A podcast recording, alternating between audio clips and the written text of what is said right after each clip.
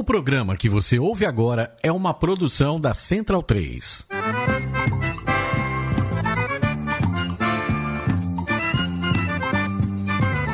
Começa agora com Gil Luiz Mendes, o seu podcast de futebol nordestino.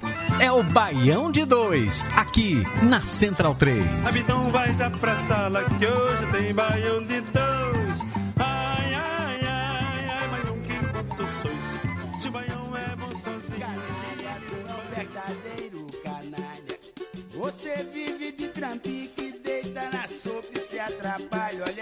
Canalha. Canalha, tu é um verdadeiro canalha.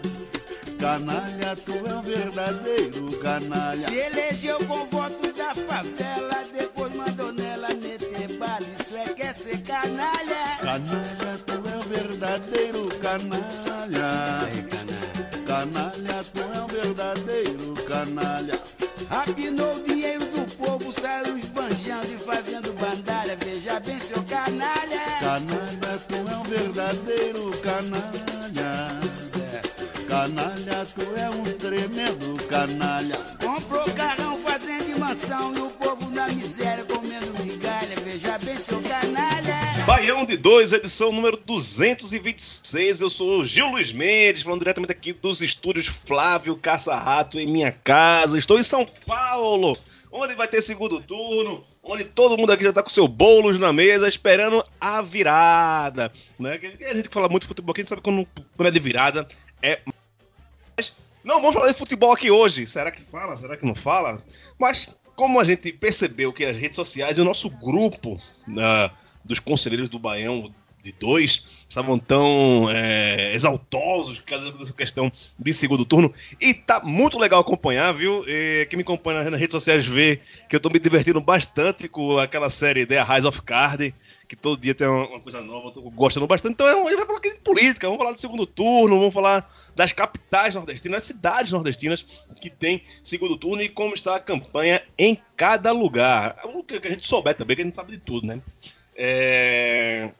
Só lembrando aqui, você acompanhar o Bando de Dois nas suas redes sociais, arroba Baião Podcast, no Instagram, no Twitter e também no Facebook. Também tem a Rádio Baião de Dois no Spotify. Acompanhe lá todas as músicas de todas as temporadas do Baião de Dois. E agora, nesse mês de novembro de 2020, Raul Cavalcante, Holanda, o homem que é o nosso curador musical, fez lá também, colocou a playlist especial sobre o Consciência Negra, as músicas nordestinas que tem essa temática. Também não esqueça de apoiar a Central 3, apoia.se barra Central 3 e colabore com a mídia independente do Brasil, alternativa, que a gente trazendo podcasts e vários outros tipos de conteúdos. Você também concorre a prêmios legais. Essa semana, quem é apoiador da Central 3 viu que teve gente que ganhou bonezinho da Central 3, camisa do Serrano, Futebol Clube, o clube do, do, do Monsanto, com patrocínio principal estampado na camisa da Central 3. Então você pode concorrer isso e outras coisas. Vai ter livro também, vai ter livro meu, já tem livro do nosso catedrático aqui também sorteado. Então, é, aconselho você a apoiar a Central 3. Hoje temos bancada espalhada por quase todo o Nordeste. Gosta assim, quando a gente vai falar de futebol, pouca gente quer, quer vir falar, né? Sempre tá eu, tá Leandro, tá Pereira, Paulo tá vindo nas últimas edições. É, acho que ele é o único das últimas edições que voltou aqui para falar de política. Paulo, para quem não sabe, Paulo Augusto, repórter de política. Eu conheci Paulo Augusto como repórter de política. Eu era repórter da rádio, jornal, fazia né, aquele cotidiano, fazia tudo, e algumas pautas eram de políticas, e eu acabava trombando com o Paulo Augusto nas pautas. Ele que foi um ótimo repórter de política e ainda vive dentro desse métier, né? Além das apostas, que agora é é o cargo principal dele. Fala, Paulo Augusto! Fala, Gil, fala demais companheiros de bancada. É, eu era feliz e não sabia quando eu era repórter esportivo. Aí um belo dia eu cansei de trabalhar dia de domingo e disse, não, eu quero ser repórter de qualquer coisa e ir para jogo de futebol só para torcer, não para trabalhar. Aí acabei caindo na política faz 12 anos e assim, é, é aquela coisa, é feito, é aquele vício, né? Que você sabe que é insalubre, mas que você não só gosta, mas como é necessário, né? Política é, é, que bom seria se a gente tivesse um país em que todos tivessem todos é pedir muito, mas a maior parte tivesse uma consciência política, tivesse preocupação com isso. E é isso, né? Estamos desse lado da bancada, vamos meter o pau hoje aqui em um bocado de gente, nos pseudo-esquerdistas, numa galera que diz que é socialista, mas a gente sabe que não é muito bem assim, e vamos falar de eleições. É isso, é isso. Hoje temos dois Paulos na bancada, diretamente do interior da Bahia. Ele, Paulo Neto, do Bahia aqui. Leandro não vem, manda representante né, do Esporte Clube Bahia. Mas para falar sobre eleições também. Paulo que também já, já entrou no métier, foi candidato pelo PSOL nas últimas eleições. Fala aí, Paulo, como é que você tá e como é que estão essas eleições no interior da Bahia, meu velho? Salve, boa noite, Gil, camaradas. Aqui tá uma loucura, depois de 26 anos com segundo turno em Feira de Santana, né, e na terceira maior cidade em conquista. Salvador decidiu no primeiro, né? Foi uma das eleições mais loucas, né, de minha vida. Primeira porque primeiro eu participei ativamente, que nas outras ainda não estava de volta à feira, mas foi fantástico. Mas assim, aqui na Bahia é a briga entre Rui Costa e a Semineto, para ver quem vai levar quem chega mais forte para 2022. Essas são as disputas do segundo turno aqui. Que maravilha, que maravilha. É, direto de João Pessoa, ela, dona Évila, que ela só aparece aqui quando o assunto não é futebol. Quando não é futebol, a Évila vem aqui para meter a boca no trombone e outros lugares onde ela quiser. Fala, dona Évila. E aí, Gil, e aí, galera? Tudo bem? Então, pô, eu, eu tô devendo vir representar o meu time mesmo, mas é, tá complicado, porque nem eu tô conseguindo a, a assistir os jogos dele direito. É, eu vim falar de política mais uma vez, falar de, de como andam as eleições em João Pessoa, chorar bastante, porque, olha, aqui a gente está entre o fascista limpinho e o fascista sujão, então não tem muito para onde correr, não. As eleições de João Pessoa foram muito, muito loucas nessa, nesse 2020, e o mais assim, eu acho que o pior de tudo foi no final perceber o quanto João Pessoa se tornou uma cidade bolsonarista. Então, vamos para frente que eu tenho muito a chorar ainda nesse programa. Coração, seus ouvidos para lacrimejar pelos seus tímpanos. É, diretamente do podcast, sempre é um prazer inenarrável receber esse homem, esse mito, esse homem que a, a internet não consegue segurar. Ele é maior do que a própria rede mundial de computadores. Camacho, direto do teste de macho, do teste da massa, todos os testes. Te amo, meu amigo. Prazer tê-lo aqui novamente. Oh, obrigado aí pela apresentação, Gil. Sempre bom estar aqui no Baião de Dois para falar de futebol e também para dar um olhar sobre o Nordeste, né? Porque tem tanta gente aí lá de baixo cagando regras sobre a eleição no Nordeste. Eu vou também meter a porrada nessa galera. E é isso aí. Quanto à capital do Ceará, triste, mas não me queixo. Há lugares piores. Mas vou destrinchar isso com vocês. Cola aqui na gente. Pronto, já que você falou aí, tem uma grande questão. Vou começar por Fortaleza. Então, tô, o, o, Camacho é o cara que vai dar a, o norte pra gente, mas todo mundo pode se meter, fazer pergunta, discutir, falar. Ah, como a gente sabe aqui que isso aqui é uma, uma mesa de bar, né? É, um, um bar que proibido para menores de 52 anos, mas a gente tá, tá, tá, tá aqui. É, a gente tem lá em Fortaleza, a notícia de ontem, que saiu uma pesquisa Ibope para Fortaleza, Sarto com 60% e o Capitão Wagner com 40%. Camacho, primeiro eu queria que você apresentasse os dois candidatos, especificamente esse Capitão Wagner. Ele que é o cara que está por trás daquela daquele motim do, do, do, dos policiais, é muito ligado com o bolsonarismo. E hoje eu vi alguém falando que ele era o, a cópia do Mourão. Dá mais ou menos pra gente o, o perfil desses dois candidatos e como tá a, a temperatura. Não, quem sabe que Fortaleza sempre tá, sempre tá quente, né? Mas a, a temperatura dessas eleições. Cara, primeiramente, assim, vou falar mal da imprensa paulista e também e da imprensa cearense que a reproduz, porque é um negócio bizarro. Eu sequer consigo acompanhar os telejornais cearenses e as suas digníssimas lives reproduzindo tudo de pior que o sudestino tem a falar sobre as eleições aqui no Nordeste. Porque veja bem, o pessoal viu que tinha lá um capitão bolsonarista do PROS, um candidato do PDT, o José Sarto, cara de zero absoluto, e a Luiziane Lins, ex-prefeita do PT. E o pessoal olhou ali os partidos e ficou, ah, isso aí é um remake da eleição presidencial de 2018, mas veja bem, não é bem assim, sabe?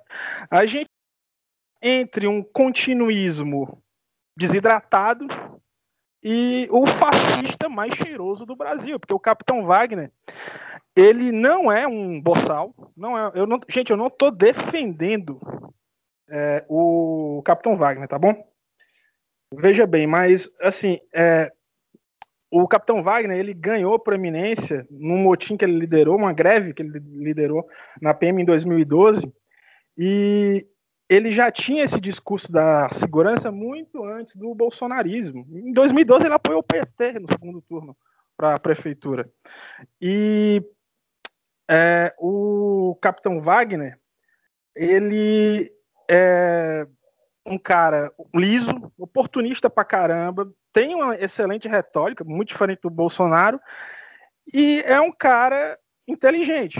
É um gênio do mal, né? mas é um cara inteligente. Não dá para subestimar a força que ele tem. Uh, já o Zé Sarto, cara, meu Deus. É, não dá para assistir um debate, cara, com o José Sarto. Você é o melhor sonífero. Vai lá no YouTube, vê algum debate aqui de Fortaleza e só com os melhores momentos do Sarto. Muito melhor que Rivotril, cara. É uma cara de zero absoluto. Eu pensei que ele não fosse nem ao segundo turno, porque tem gente mais jovem no PDT, mais animada para ganhar essa eleição. É um cara que está há 32 anos na vida pública, foi presidente da Câmara, da Assembleia, muito mais por conta dos padrinhos políticos que ele teve a, ao longo da carreira dele. E aqui a gente tem um negócio muito sui generis, né? Porque, veja só, no primeiro turno, a Luiziane Lins ela foi vítima né, de fake news, assim como quase todos os candidatos do PT Brasil afora. Só que essas fake news não vinham do Capitão Wagner. Essas fake news vinham do candidato do PDT, que estava encarnado no antipetismo assim, um pouco mais suave do que o João Campos está fazendo com a Marília, mas que ainda, né, era bem problemático. E vejam só, Capitão Wagner elogiava a prefeitura da Louisiane Lins justamente para tentar né, constrangê-la e tal. E ela meio que se saía, ela ficava visivelmente incomodada, e ele faz isso até hoje, né, justamente para tentar pegar os votos dela, que serão decisivos, e assim, com certeza vai dar José Sarto. E Uh, ah, Para vocês verem uma coisa, né? Os números estão muito próximos de 2016. Vai ser nessa faixa aí 60 a 40, ou seja, o capitão Wagner não ganhou nem perdeu com o Bolsonaro. Ele simplesmente estagnou, ficou onde estava. Uh, a, talvez a questão da pandemia e também o, o, motim que ele liderou em Sobral, né? A, a capital da Ciruland, né? não é Fortaleza a capital da Ciruland, né? Tanto é que tanto ele quanto a Luiziane tem um dividem um voto anticirista, porque isso é muito forte em Fortaleza, por incrível que pareça. Né? As pessoas estão mais assim votando no, no, PDT por uma questão de inércia, né? Mas é, é uma oligarquia que se mudou para Fortaleza há pouco tempo, né? Estão indo para o terceiro mandato apenas. Então há uma certa congruência nesse sentido aí entre o Capitão Wagner e a Luiziane, mas não vai dar para ele não. Acho que 90% dos votos dela vão para o Sarto, os outros 10 vai ser de petista puto que vai é, anular por conta da campanha suja que o cara de zero absoluto fez. Assim, não tem mais muito o que falar, né? É uma coisa muito sui generis a eleição em Fortaleza, porque o que está sendo colocado aqui no segundo turno é o anticirismo, né? não é o antipetismo mas que não tem força suficiente para levar o Wagner, que tem uma rejeição muito alta, né, é, para a vitória. Né? E eu acho que a segunda eleição que ele perde seguida, eu acho que ele não vai conseguir muita coisa além de cargo legislativo, não. Pelo menos disso estamos livres. Né? E é mais ou menos isso. Né? É, aliviado, porém não satisfeito. O Brasil não é fácil. Ô, Camacho, e como é que fica a posição do Camilo Santana aí? No primeiro turno, a gente sabe que o Camilo Santana é um, é um petista, mas tem muito vínculo com, com os Ferreira Gomes. Como é que foi a, a, posição dele no primeiro turno e como é que é a posição dele agora no segundo turno? Ele que é o, o governador do, do, estado do Ceará. Cara, eu acho que esses estão sendo os dias mais felizes da vida de José Sarto, porque o Camilo está liberado para fazer campanha para ele. O Camilo não fez campanha para nenhum dos dois, nem para o Sarto nem para a Luiziane. Né? A Luiziane, assim, ela tem, ela é a única trotskista que eu gosto. E ela tem assim uma influência muito grande no PT de Fortaleza, mas o PT estadual é completamente gerido ali pelo José Guimarães, né? Então, por isso que ela consegue sair candidata para a prefeitura, mas não consegue para o Senado, não consegue para governo. Isso aí é muito difícil para ela. E o mais engraçado no primeiro turno era o, a Luiziane usando a imagem do Camilo na campanha dela e os pedetistas indignados. Como é que vocês fazem isso? Pô, que ela é do mesmo partido dele, né? Talvez. Embora ele não tenha demonstrado apoio a ninguém. Aí agora, a, a, função dele, basicamente, na campanha foi bater no Capitão Wagner, inclusive de maneira bem justa. Né? É, o, o, Wagner realmente colocou em xeque a, a, segurança da população diversas vezes, né?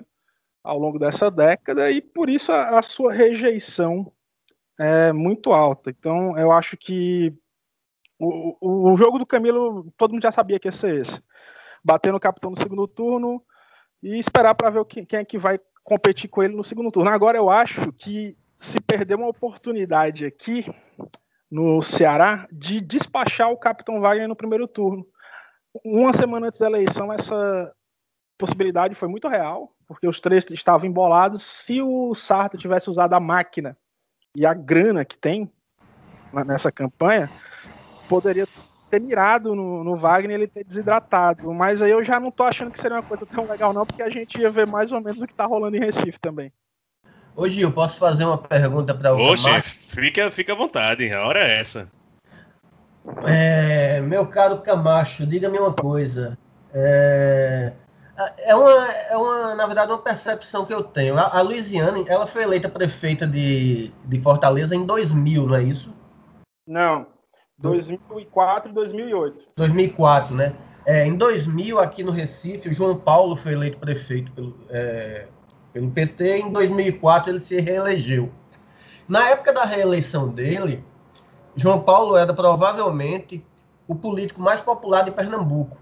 E ele tinha um, um carisma que, é, honestamente, é, eu acho que nacionalmente no PT, depois de Lula, ele era talvez um dos que mais tivesse condições de, de é, mexer com as massas, sabe? É, e, e, e, de certa forma, por erros estratégicos dele próprio, ele acabou afundando, é, mudou de partido e, enfim, perdeu feio a eleição para prefeito pelo PCdoB em Olinda este ano é, ele tinha um capital eleitoral gigantesco e praticamente jogou no lixo. É, a Luiziane, como é que é o capital, o capital eleitoral dela? Assim, eu, eu sempre eu havia também com uma imagem semelhante com a que eu tinha do João Paulo aqui no Recife. Eu não sei se era uma imagem, obviamente era uma imagem de quem está vendo de longe. É, como é que. Não, como é que... Ah. Você está certo, cara. A, a Luiziane, ela enfrentou um face passo que o atual vice-prefeito, Moroni Torgan, do DEM, em 2004. Foi uma virada épica, assim. lembrou muito a própria Maria Lu Luiz em 85, a Erundina em 88, porque ela saiu de 3%. Ela brigou com o Lula porque o Lula estava apoiando o candidato do PCdoB aqui, foi até Brasília, bancou a campanha dela, assim, com pouquíssimo apoio. O PT só foi de fato apoiar a campanha dela no segundo turno. Ela conseguiu a virada, conseguiu fazer um bom primeiro mandato, mas assim, ela passou por uma, um processo de destruição da imagem dela muito grande por conta da imprensa de Fortaleza, sabe? É, e por conta de ela ter combatido a especulação imobiliária no litoral. A mulher construiu uma um, um, é, moradia popular na beira da praia do Pirambu, que é e construiu uma avenida para interligar é, essa, esse conjunto habitacional com a cidade, que era um território que as grandes construtoras estavam de olho, e a imprensa local, o Ciro Gomes também, né, aquela frase dele falando que Fortaleza era um puteiro a céu aberto, E eu lembro que na afiliada da Globo aqui tinha um quadro que eu chamava de TV Buraco na época, que era só para falar de buraco na rua. Nunca se fiscalizou tanto buraco em Fortaleza quanto nessa época aí. No primeiro dia que Roberto Cláudio assume, eles transformam o quadro numa espécie de é, é, é, coisa mais folclórica, pegar os personagens artísticos, históricos de cada bairro, fica uma coisa mais bonitinha e muito menos agressiva em relação à prefeitura. E aí também ela acabou sendo desconstruída, né, também durante a sucessão, e desde então ela, que tinha sido reeleita no primeiro turno com mais de 50% dos votos, né, obviamente, com mais de 50%, ela é, perdeu bastante capital para cargo executivo, né, e o próprio PT também se aliou ao ao Ciro Gomes a nível estadual, né, meio que deslocando ela para a única possibilidade de executivo ser a prefeitura. E... É, é, de certa forma, pelo que você fala, é, ela, na verdade, ela perdeu capital por conta de uma, um misto de escrotice da mídia com o jogo político da, das oligarquias daí. É, Cara... diferente de João Paulo, que, que perdeu capital, na minha concepção, muito por erros dele próprio, escolhas dele próprio, enfim, decisões que vai ele cometeu. Cometeu o João da Costa que não tem nada a ver Exatamente. com a história. Cara, é. eu, o, o que se falava aqui em 2009, 2010 era o seguinte, a Luiziane governadora e daí, quem sabe, presidenta. Uhum. Do, por, por, causa do, do, da evolução que essa mulher teve. Né? Ainda bastante jovem, mas agora eu acho que o negócio para ela é legislativo mesmo, ficar lá como deputada, que ela é bem atuante também. É engraçado, né? Porque uh, essa, esse panorama aí que o Camacho colocou em relação a Luiziane lembra muito. Acho que elas repetem, né? Uh, o, o, PT não querendo colocar sua candidata, o partido indo contra a sua própria candidata, a candidata tendo que bancar ela mesma, a, tendo que ir até o diretor nacional para bancar a sua candidatura. Lembra uma candidata desse ano na capital nordestina, que daqui a pouco a gente começa a falar é, é, é sobre isso. É, alguém mais tem alguma questão sobre Fortaleza? A gente pode passar para outra cidade. Tem, temos aqui hoje 10 cidades para comentar, mais ou menos, né? Para dar uma pincelada aqui. Alguém mais quer falar sobre Fortaleza ou podemos passar para outra cidade? Passamos então, né? Então ficou calado, então vou, vou, vou passar.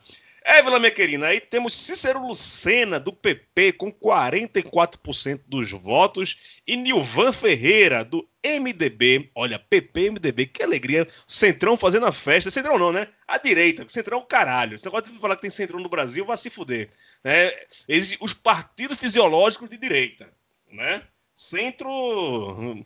É, tem centro da cidade, centro de Macumba, centro do caralho a quatro. Mas daí a gente tem que chamar pelo nome que tem, que é direita fisiológica. Né? e esses números aqui são da, da pesquisa. Oh, a pesquisa da Ibope. Fala aí, Evila. Então, pô, para entender a situação de João Pessoa, eu vou, vou voltar um pouco ainda no primeiro turno. É, pela primeira vez, João Pessoa teve 14 candidatos uh, nessa eleição, né? 14? E, Caralho, 14. É, é, foi.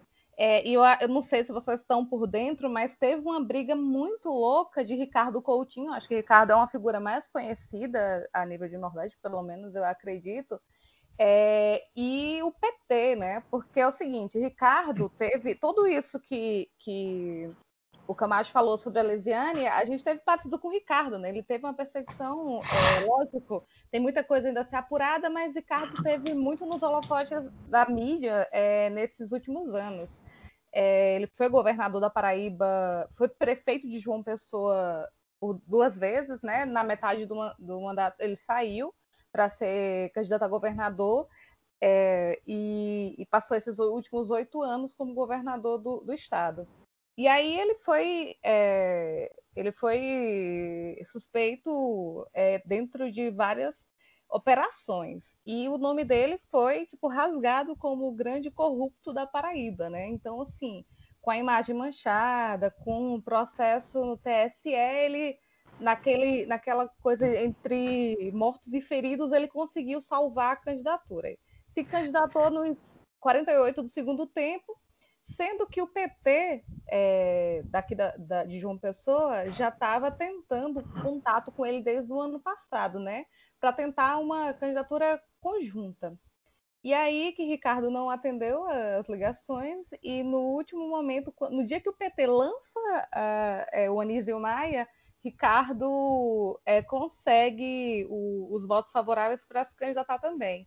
E aí ele entra em contato dire diretamente com o PT Nacional, que pede para o PT daqui é, retirar sua candidatura. O PT daqui puto disse que não ia retirar entraram. Foi, foi, foi quase uma briga judicial do PT nacional com o PT local para é, poder o, o, o, PT daqui se candidatar. Então, sai Anísio Maia, é, candidato, mas o PT nacional apoia Ricardo.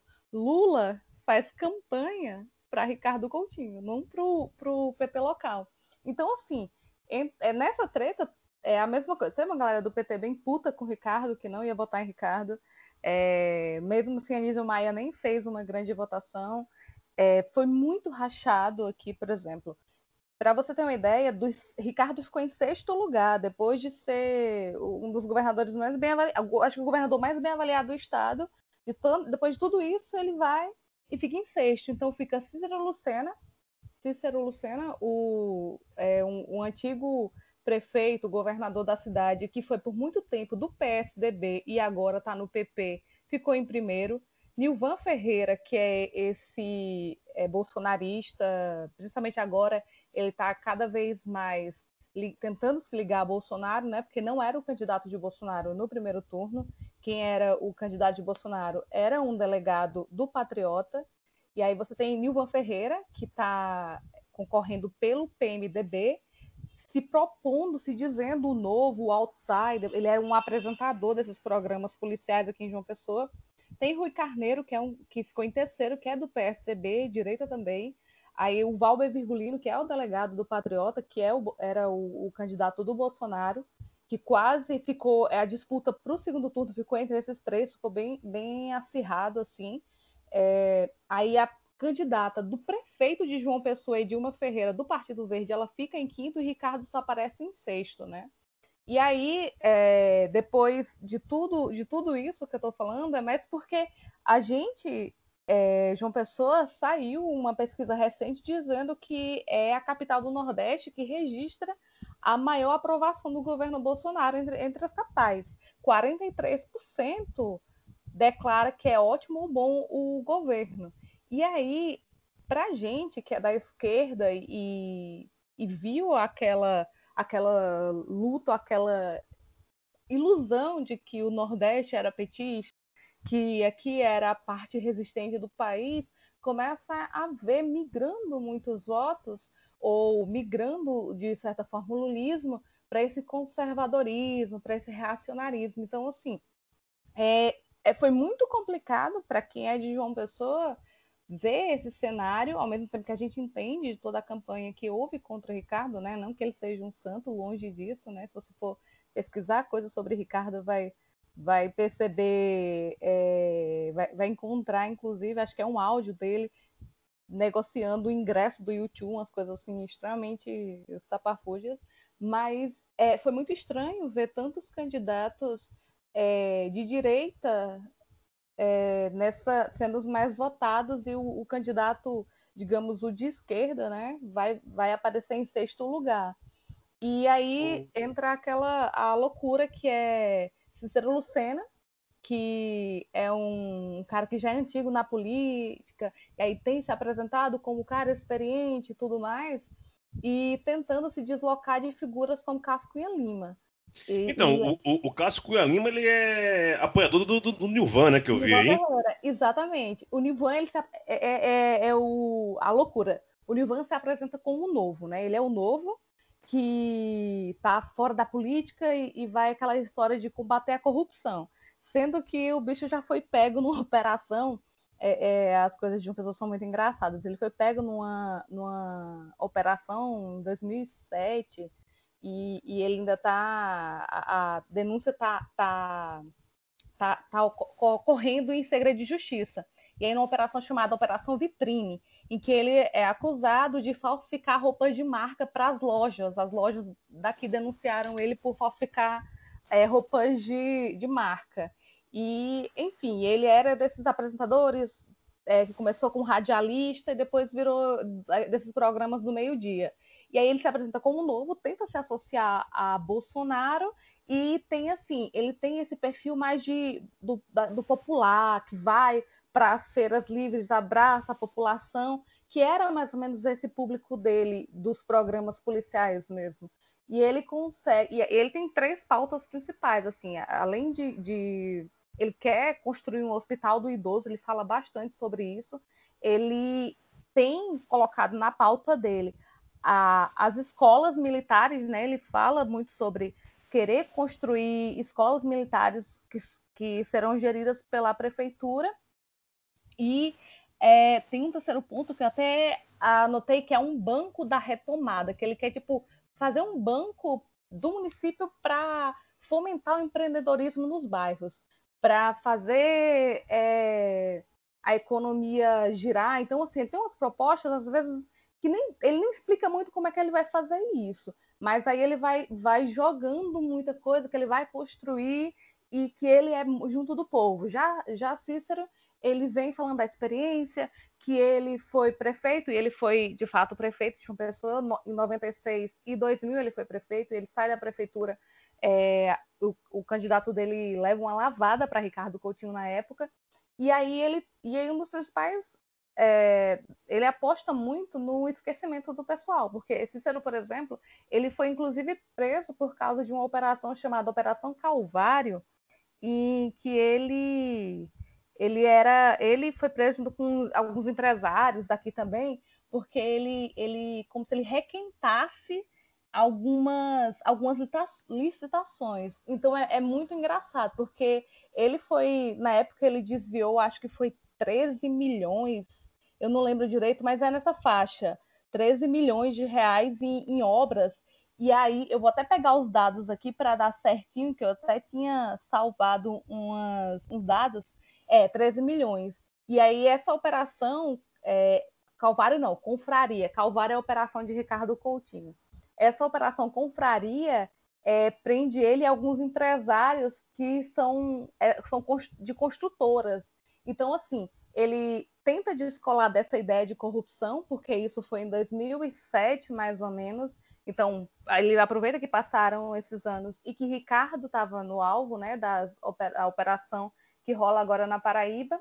E aí ele vem com esse papo de, de experiência e ele tenta se descolar de Cascunha Lima.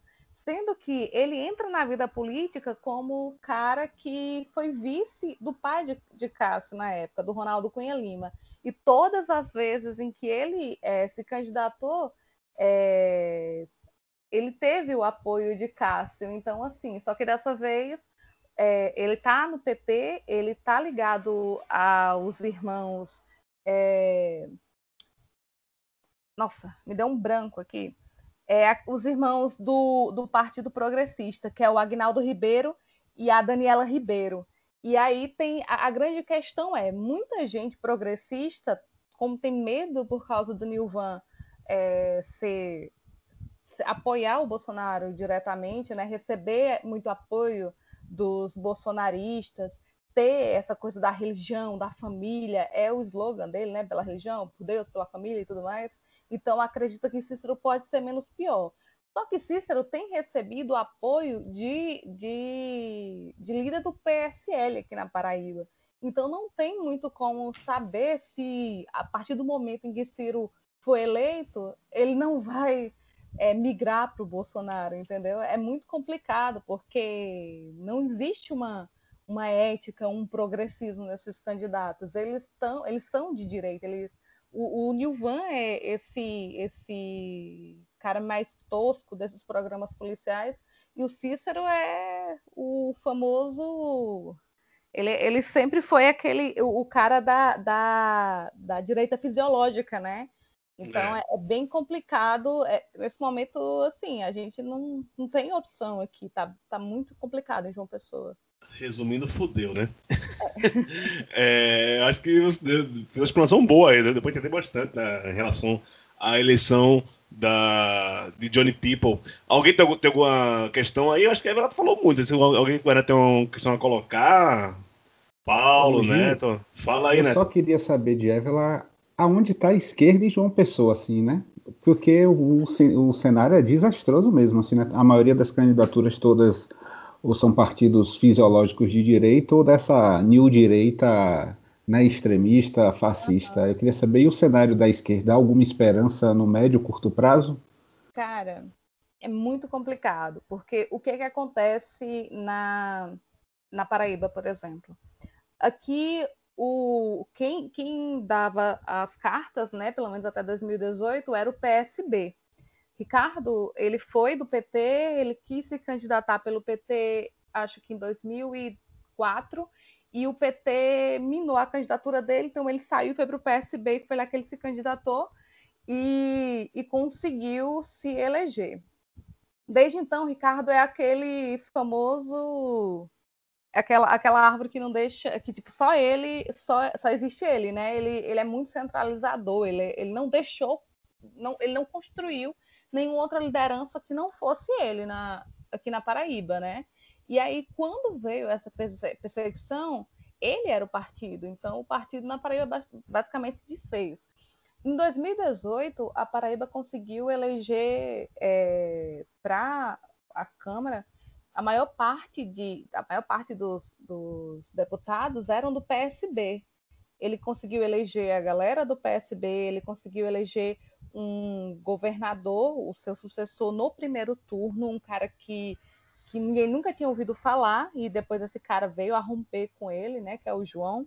E aí ele consegue eleger, tipo, o seu senador, ele consegue eleger é, uma bancada gigantesca do PSB para. Era a maior bancada estadual.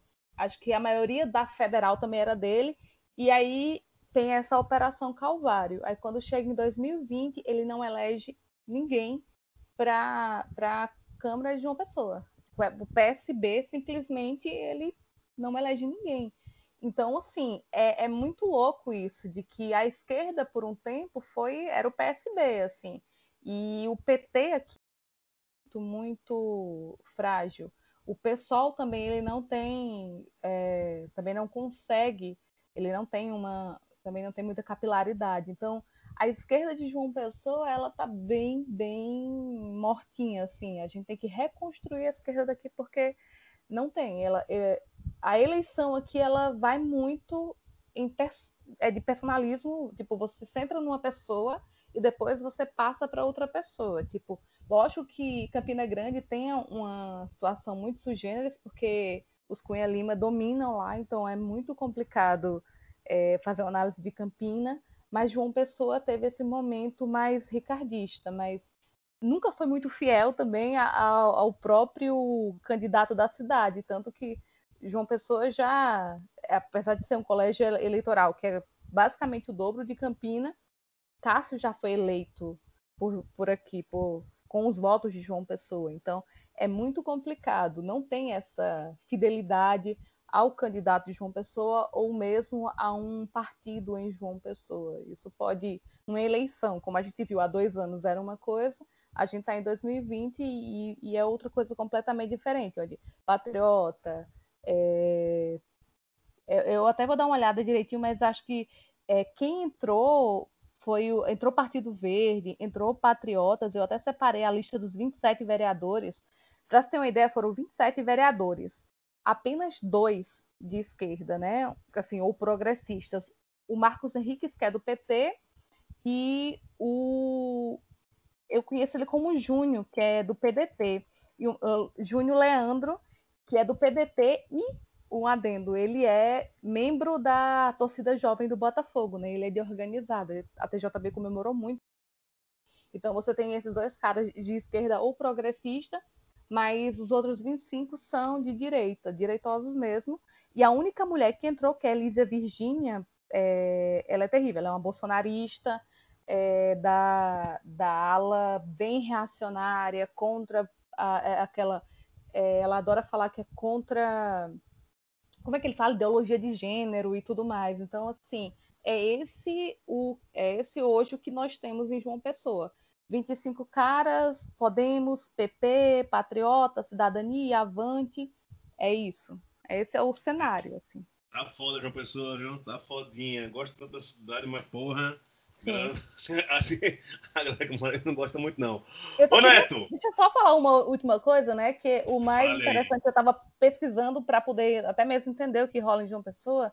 João Pessoa é a capital do Nordeste que tem mais é, funcionário público. Assim, eu vou só deixar essa. Que beleza, hein? Daqui a um tempo vai deixar de ser. Se continuar assim, privatiza tudo e deixa de ter. Porra. É, Neto, aí em Feira de Santana, o teu xará, o Zé Neto, aparece, ele que é do PT, com 44% dos- das intenções de voto agora para o segundo turno, segundo uma pesquisa potencial junto com o jornal À Tarde, contra 36% do Colbert Martins, que é do MDB. Explica aí como é que tá essa folia no interior da Bahia.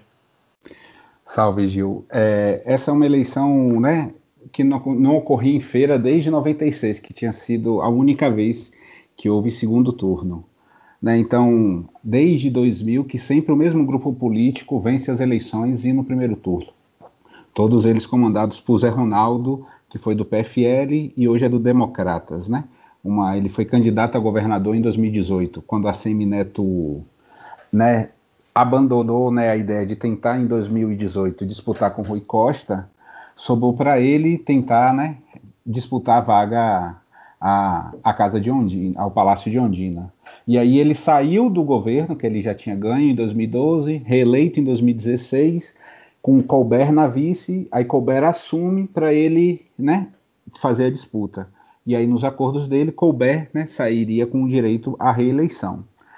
Desde o início, Feira e Feira foi uma eleição bem diferente, assim, tipo, poucas pesquisas. A TV, aqui a, a TV Globo, né, que é a única emissora local, só fez aquela cobertura de entrevistas e de agendas, né, e entrevistas em loco, não teve aquela entrevista de estúdio, não houve o debate da TV Globo. Então você teve um primeiro turno quase que apagado. Então uma eleição de rua no meio de uma pandemia, né, o que foi uma outra grande loucura com faltando quase cinco dias para a eleição, com o TRE paralisando todo o processo eleitoral. Tudo já dava início, né, no, desde o início do primeiro turno, que iria para o segundo turno entre esses dois. A surpresa foi assim, né, a votação de Zé Neto, que foi já ganhar no primeiro turno, e assim isso já é uma derrota para o grupo de Zé Ronaldo.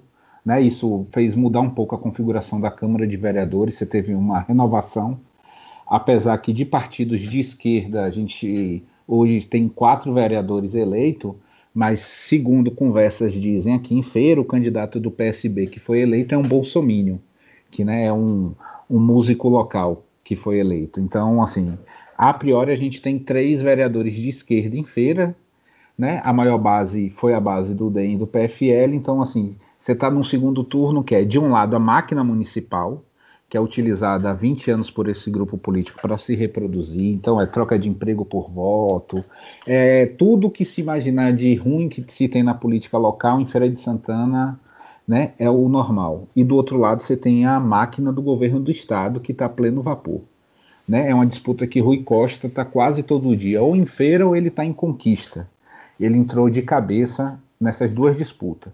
Conquista tem a, a questão que é o seguinte: até 2016, o, o, o, PT fez cinco governos consecutivos, né, com Guilherme né, e o candidato de agora que está né, disputando a eleição em conquista, que é o Zé Raimundo. Então, eles fizeram cinco governos.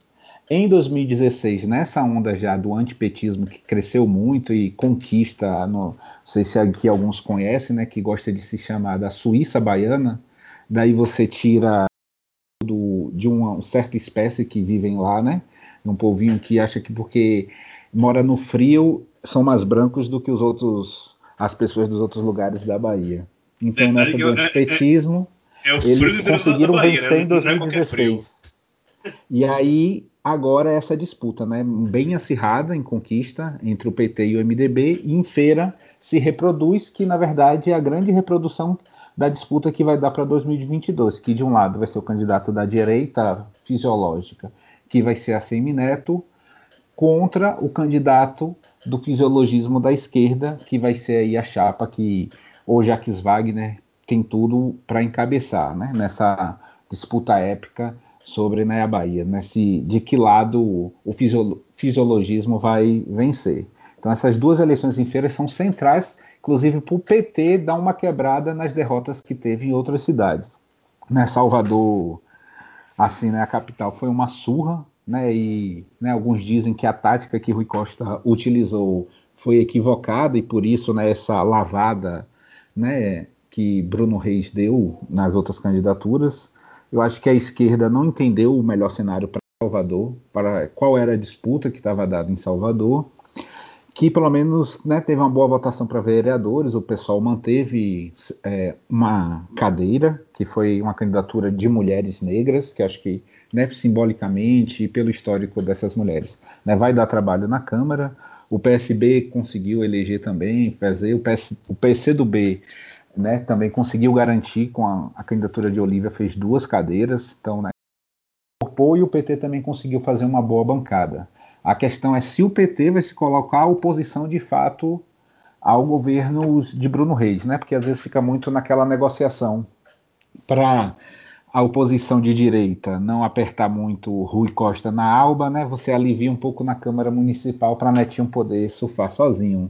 São os acordos, né? Que é dessa macro disputa na Bahia, que não é bem esquerda e direita, né, mas que está indo. Mas acho que pelo menos um solzinho brilhou, que acho que foi a, a nosso triunfo eleitoral em feira com a candidatura mais votada da história para vereador, que foi do camarada Jonathan, que foi né, essas campanhas que você faz de militância, né, aquela de entregar panfleto, de rodar, de fazer tudo, aquele grupo de pessoas, né, todo mundo indo com coração que acho que essa foi uma importante vitória e abre um novo caminho para, quem sabe, o pessoal né, ter uma postura melhor para o processo mais do que eleitoral, né, mas o processo das disputas das ruas. Porque a gente fala muito da eleição e parece que a eleição é o fim, né?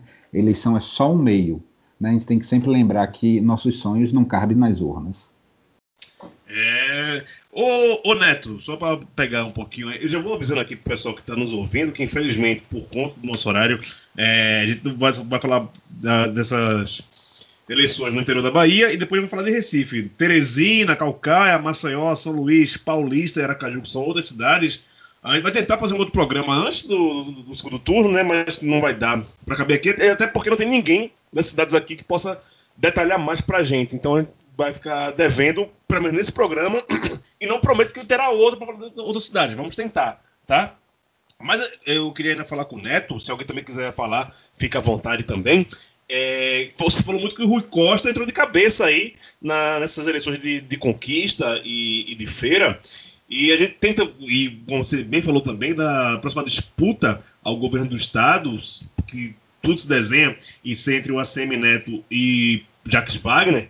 Se bem que eu até imagino o ACM Neto entrando como vice de, desse centro-direita midiática que querem colocar aí, porque é, é um nome forte e de peso do Nordeste, né? Já que é, todas essas conjunturas de Luciano Huck, Moro, Dória, ninguém olha para o Nordeste, mas a gente sabe que é importante ter os votos do Nordeste e ter um candidato nordestino que puxe votos, né? Isso é, é, é interessante.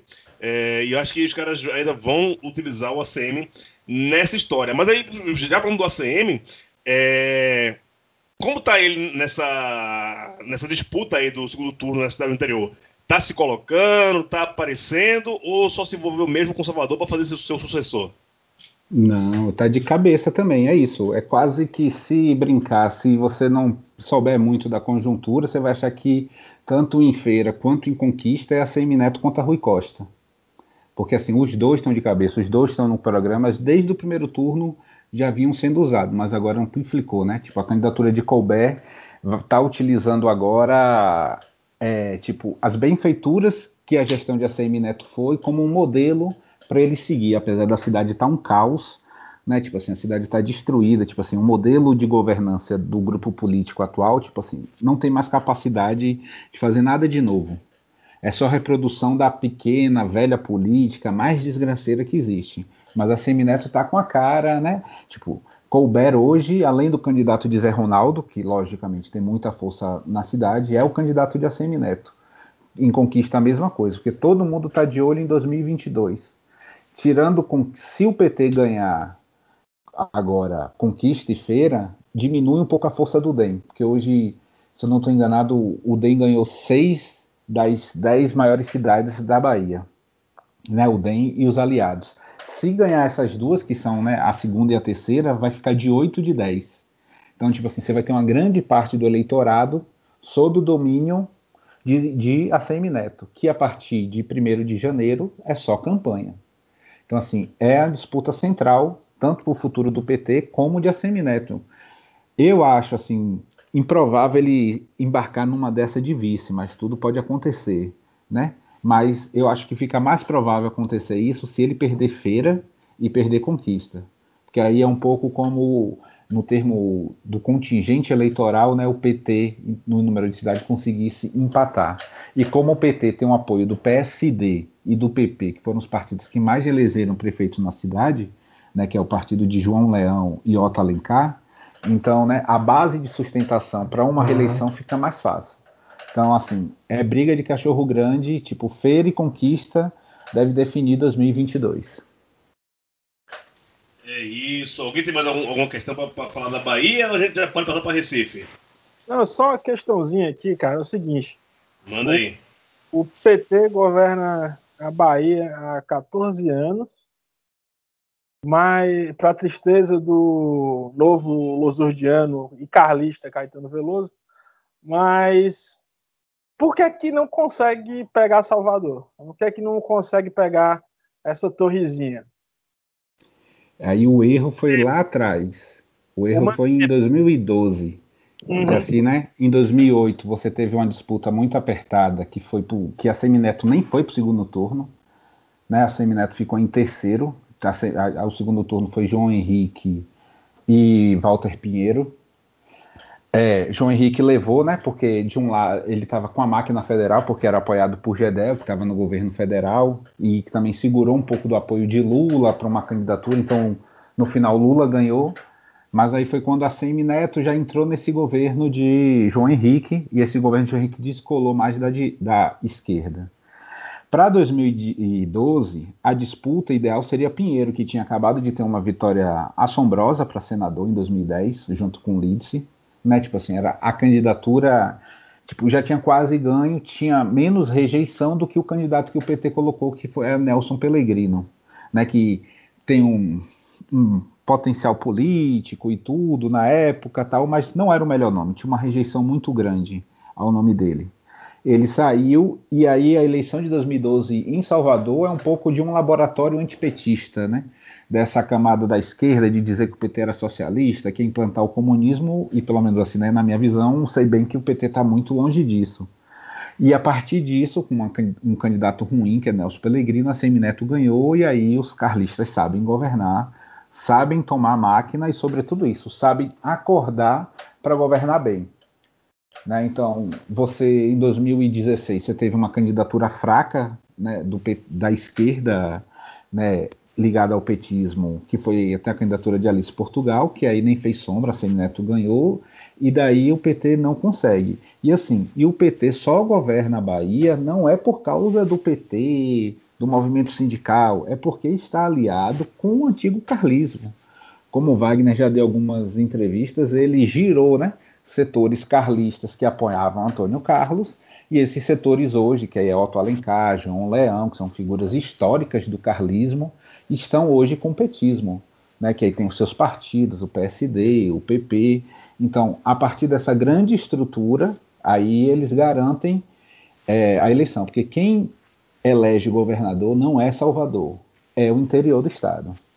E aí, quem tem mais prefeitura, né, quem tem mais esse suporte, quem está nesse dia a dia, aí você tem uma dificuldade hoje do DEM, que não tem mais a máquina estadual, a máquina de Salvador a máquina né, restrita ao município, e aí por isso acho que Salvador ainda não vai, não foi para o PT, um pouco disso, mas assim, a tendência no estado é manter petista, mas não porque a Bahia é de esquerda, toda essa coisa não, é porque a base de apoio e de sustentação ao gover aos governos petistas é da direita fisiológica, PSD, PP, é só ver a base de apoio do governo. É um pouco esse cenário.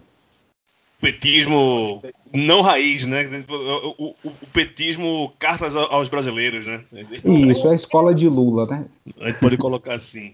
Gil, deixa eu só fazer um, um comentário rápido. Nossa. É porque é, eu, barra, comentário barra, acho que eu vou fazer um, um merchan também, porque é, eu faço um podcast, né? Que eu tento mantê-lo, nem sempre consigo, que é o versão nordestina. E tem um episódio, que é o episódio 2, que a gente fala sobre lulismo, petismo e nordeste, que é com um professor da UFPB que, que estuda é, o Nordeste, o Partido de Instituições, que é Luiz Henrique Artigas, e ele vai falar exatamente a diferença do petismo raiz, né, lá do, do ABC paulista, para o petismo nordestino. E aí a gente vai, vai debatendo e desmistificando essa ideia que se construiu em 2018, porque o Nordeste não vota massivamente em Bolsonaro, que aqui é todo mundo progressista, de esquerda, é resistência, vai salvar o Brasil.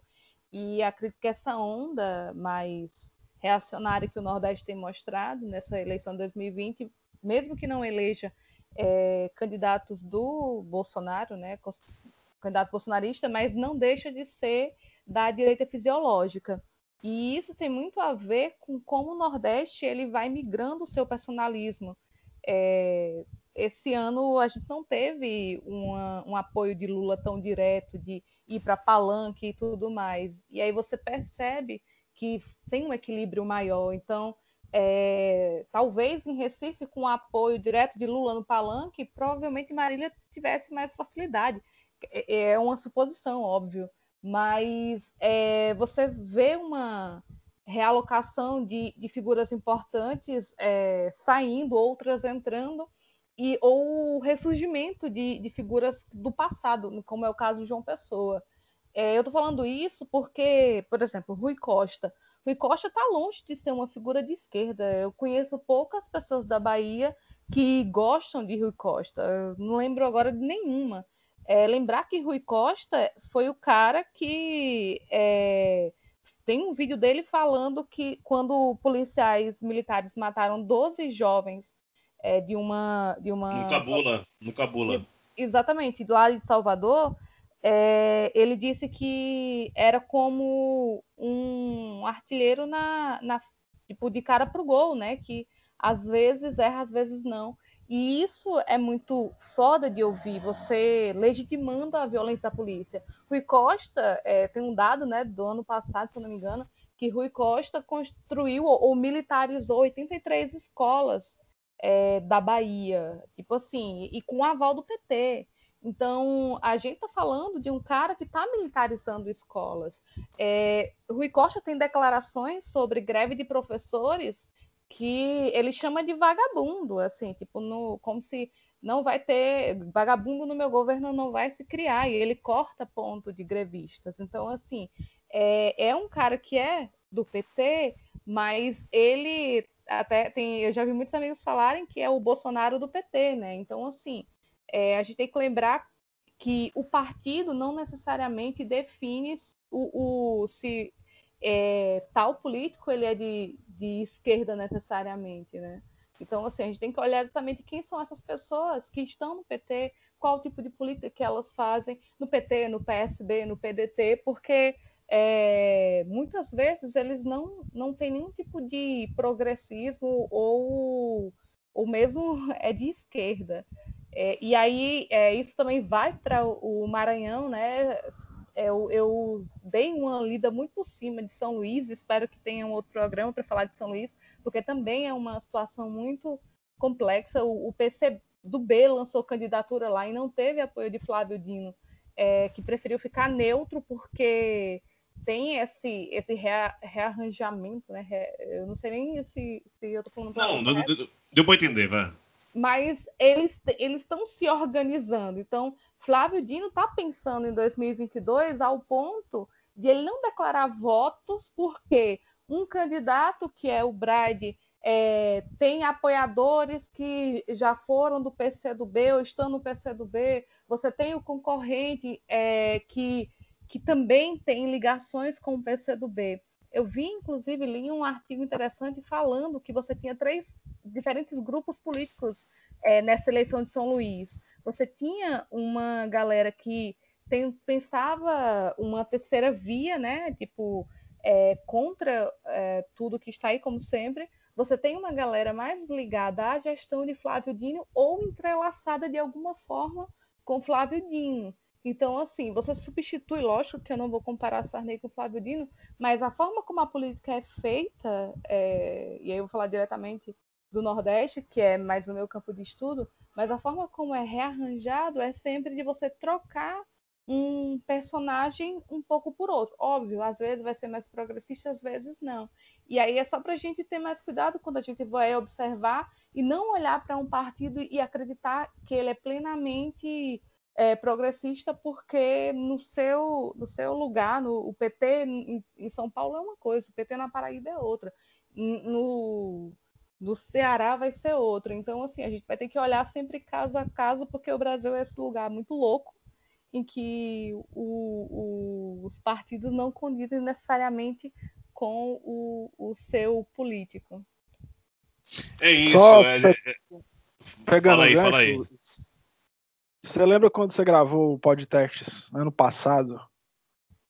Eu ou Évila? Eu não gravei podcast, não. Podcast. Foi você. Eu. Eu, eu, eu, tá. tá. Sim, eu falei lembra? isso, né? Eu, eu, eu, nem falei isso, eu falava que o você Nordeste falou o Brasil, não sei o quê.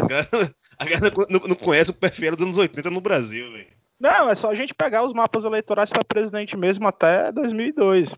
O Nordeste sempre votou com DEM, PFL, PSDB, PP, cada é, estado tinha sua oligarquia de direita, né?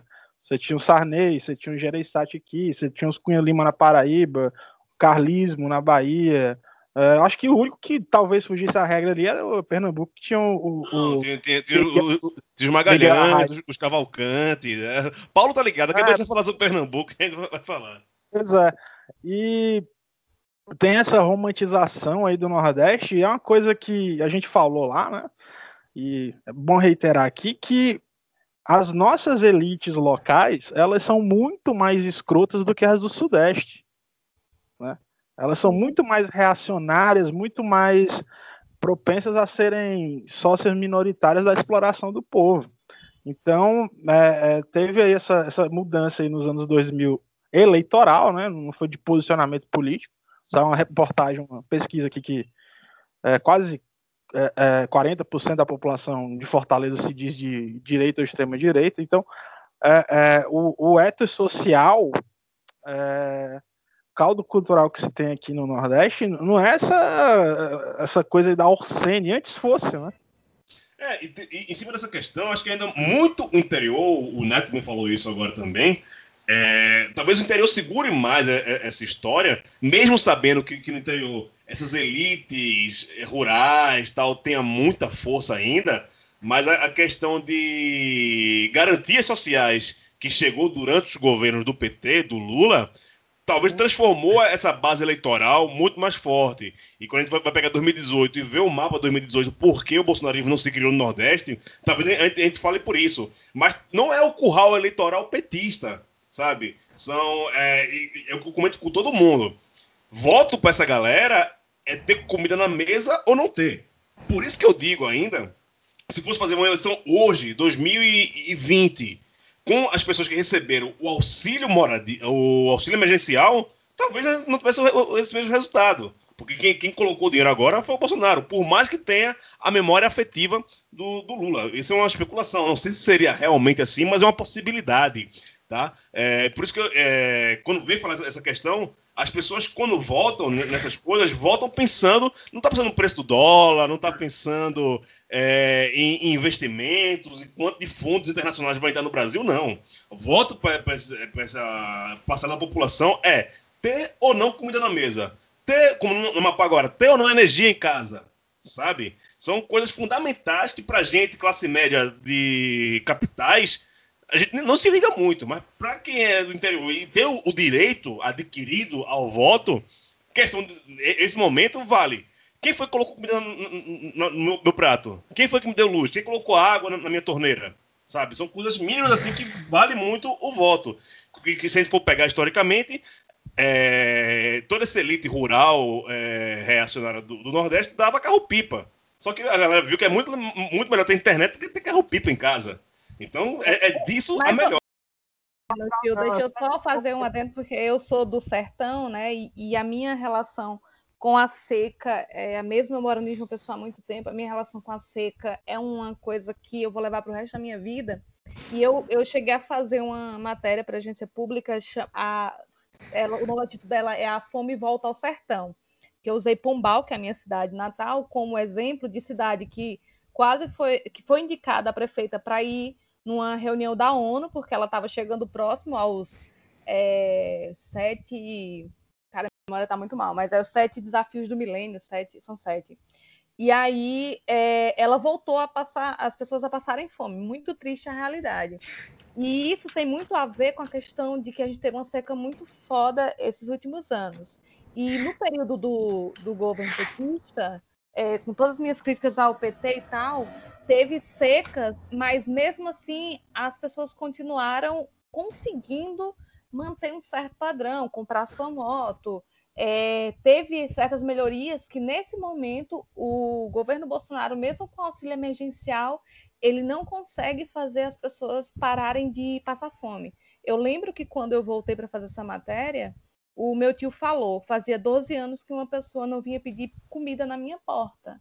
E eles voltaram. Então, assim, esse, isso é muito sintomático para o sertão, porque a questão de como a seca é, ferrenha, ela vai alterar a vida das pessoas de alguma forma, porque você não tem realmente como fazer a economia girar por causa da seca, por causa de tudo que ela provoca, até mesmo um sentimento, é, é uma coisa até meio psicológica, assim, não é só uma questão de material, existe uma loucura que, que a seca faz a, a gente se sentir diferente, ela parece pior principalmente quando você não tem condições mínimas de colocar comida na mesa. Óbvio que é, a questão do caminhão pipé é uma merda, mas assim, tem que lembrar que nem nesse momento o caminhão pipa, esse novo, esse governo atual, ele, ele dá.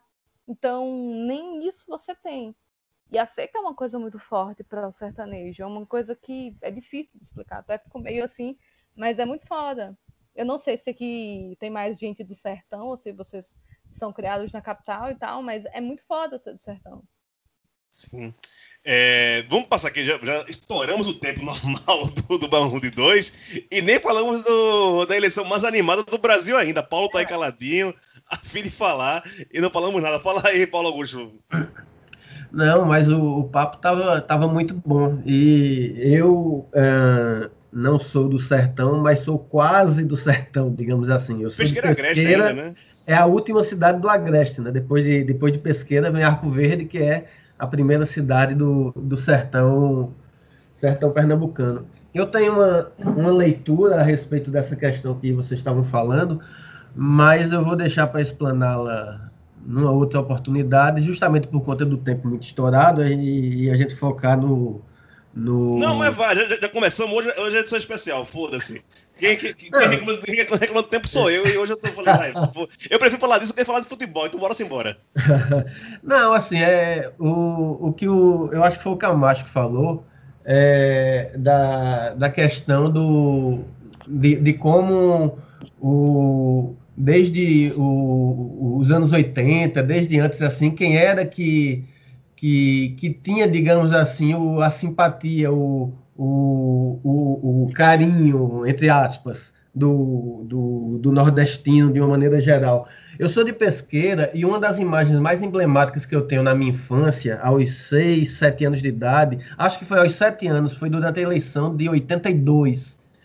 É, foi uma imagem, acho que foi a primeira imagem política que eu, que eu não sabia que era uma imagem política na época, mas que depois eu compreendi, foi ver é, Marco Maciel que, se não me engano, era candidato a senador na época. Ele era o governador do estado, estava saindo do governo é, e, e, viraria e viraria senador, era candidato ao Senado.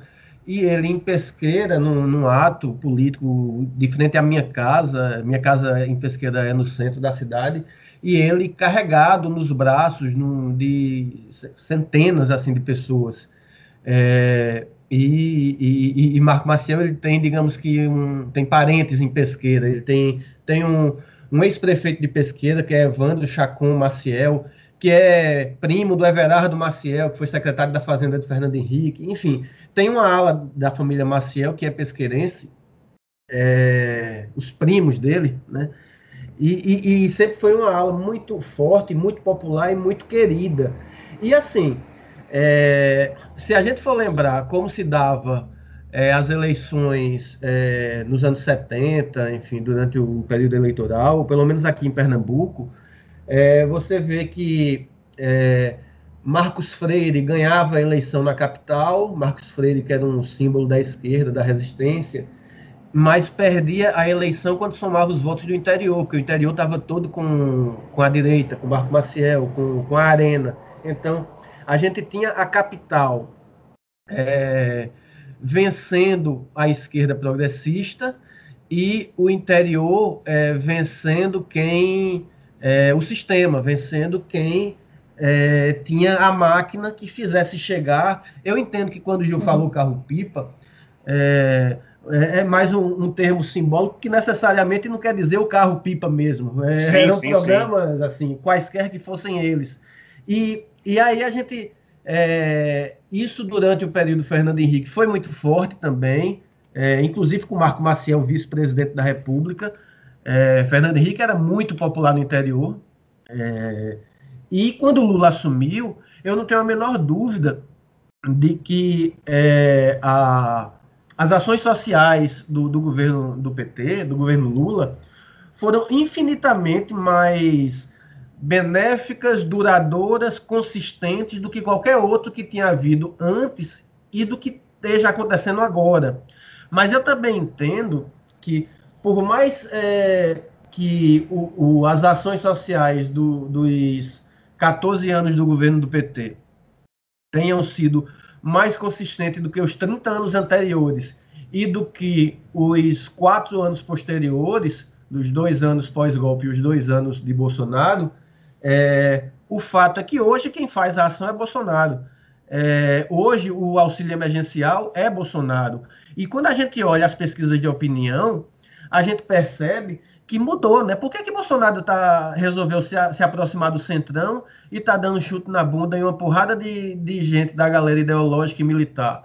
Porque as pesquisas mostram que ele está perdendo esse eleitorado. Então, o que, o que é que ele está conquistando? Ele está conquistando é o voto oriundo do assistencialismo. É, ainda que o assistencialismo, e, e não é esse o termo correto, ainda que os projetos do PT para o interior fossem mais consistentes, fossem projetos de fato que tinham uma, um, que fizeram a ascensão da, da, da população rural, da população sertaneja, eles tivessem é, dignidade e isso não aconteça no governo Bolsonaro, o fato é que os 600 reais do auxílio emergencial está chegando lá com o Bolsonaro e isso tem sido refletido em pesquisas. A gente pesquisa bem ou mal, você pode concordar, discordar, mas tem algo de científico nela, né? Então, é, sobre essa ótica do, do, do, do, que de onde está o interior, de quem é que ele apoia, o sertanejo, o, o, a pessoa mais carente, já que a gente sabe que no, no Nordeste a carência é maior quanto mais você vai para o interior. É, então, é, eu vejo um pouco nessa, nesse sentido essa, essa, essa questão envolvendo é, o, o, eventual apoio político é, que, que os nordestinos dão, ou à esquerda, ou à direita, ou ao bolsonarismo, ou ao progressismo. É, enfim, era isso. A, alguém quer completar sobre isso antes de eu começar o Recife? Não, era essa era a minha opinião. De, deixa eu já, já fazer aqui um, um introito ao Recife, e também pega em cima disso, porque para quem não é do Recife, principalmente quem é daqui do sul-sudeste, de onde eu falo no momento, é lindo, maravilhoso, né? Ter o PSB e o PT no segundo turno, é, Recife barrou o bolsonarismo, barrou o reacionarismo. Só que isso é uma visão distante. Quando você bota uma luta pernambucana, você vai ver quem são os apoiadores do PSB e quem são os apoiadores do PT nesse segundo turno. Lembrar que no primeiro turno, é, Mendonça Filho, ex-ministro da Educação da, do governo Temer, é, foi o terceiro colocado. Chegou, foi uma coisa bem parelha ali. Entrou o João Campos com 27, a Marília com 20, pô, a 24 e o Mendoncinha fez mais de 20 também. Fez mais de, de, de 20% dos acho votos. Que foi, acho que foi 29 João, 27 Marília, 25 Mendonça, né? Exato. Foi, não foi uma coisa muito larga assim, não. Então já dá um, um, um, um termômetro do que é também. E no segundo turno, a delegada que recebeu apoio do presidente Bolsonaro, o partido dela hoje apoia o PT no segundo turno. E a base do, do PSB, não dessa eleição, mas desde que está na sua gestão, desde Eduardo Campos, é, tem uma base evangélica é, reacionária muito forte, até dentro do, do próprio PSB. É, era pa, pastor Adalberto, pastor alguma coisa, que era um dos líderes da. Pastor Eurico. Pastor Eurico, um dos líderes do PSB dentro da Assembleia Legislativa de, de, Pernambuco. E é um pastor da Assembleia de Deus, um cara bem reacionário. E está dentro do Partido Socialista, com muitas aspas, brasileiro. Então, é, não, nada é o que parece nas eleições do, do Recife. Uma coisa que está exposta é que eu já vinha falando antes, falei até no outro podcast que eu faço lá do Recife, que é o Moment Connection, que os primos, né? Vamos lembrar também que João Campos e Marília Reis fazem parte da mesma família, né? João é bisneto de Miguel Arraes, Marília é neta de Miguel Arraes, prima de Eduardo Campos. É, então, são primos em segundo grau. É, e eu até falei que o que ambos. Alencar, né? Do Ceará. É, todos, todos provendo dos Alencar do, do, do Ceará. É, falei que ambos manteriam uma, uma, certa compostura no primeiro turno, não se atacariam, porque tem um problema familiar realmente ali, ali dentro. A Marília não, não se dá com o núcleo duro da família Campos. É, e, e, não é de hoje, é desde que Eduardo era vivo ainda, por questão de juventude do PSB. A história é muito longa que a gente ah, não, não, não, detalha tanto aqui. Mas eu sabia que se passasse os dois para o segundo turno, esse tipo de coisa viria à tona. Né? Seria caso de família. Cristina Rocha teria que mediar os debates. E o que a gente está vendo hoje é uma baixaria, bicho. Não tem outro nome. Baixaria, cachorrada, seja o que for. O Túlio Gadelha, que é o primeiro damo do, da Fátima Bernardes, também entrou no meio da jogada. Ele que também queria se candidatar a prefeito e foi limado pelo PDT do Carlos Lupe e do Ciro Gomes. E o PDT apoia o PSB, mas ele apoia a Marília há muito tempo. E aí foram pegar dizendo que ele e Marília tinham conchavos, os caras eram quatro. É uma cachorrada do caralho, Paulo Augusto.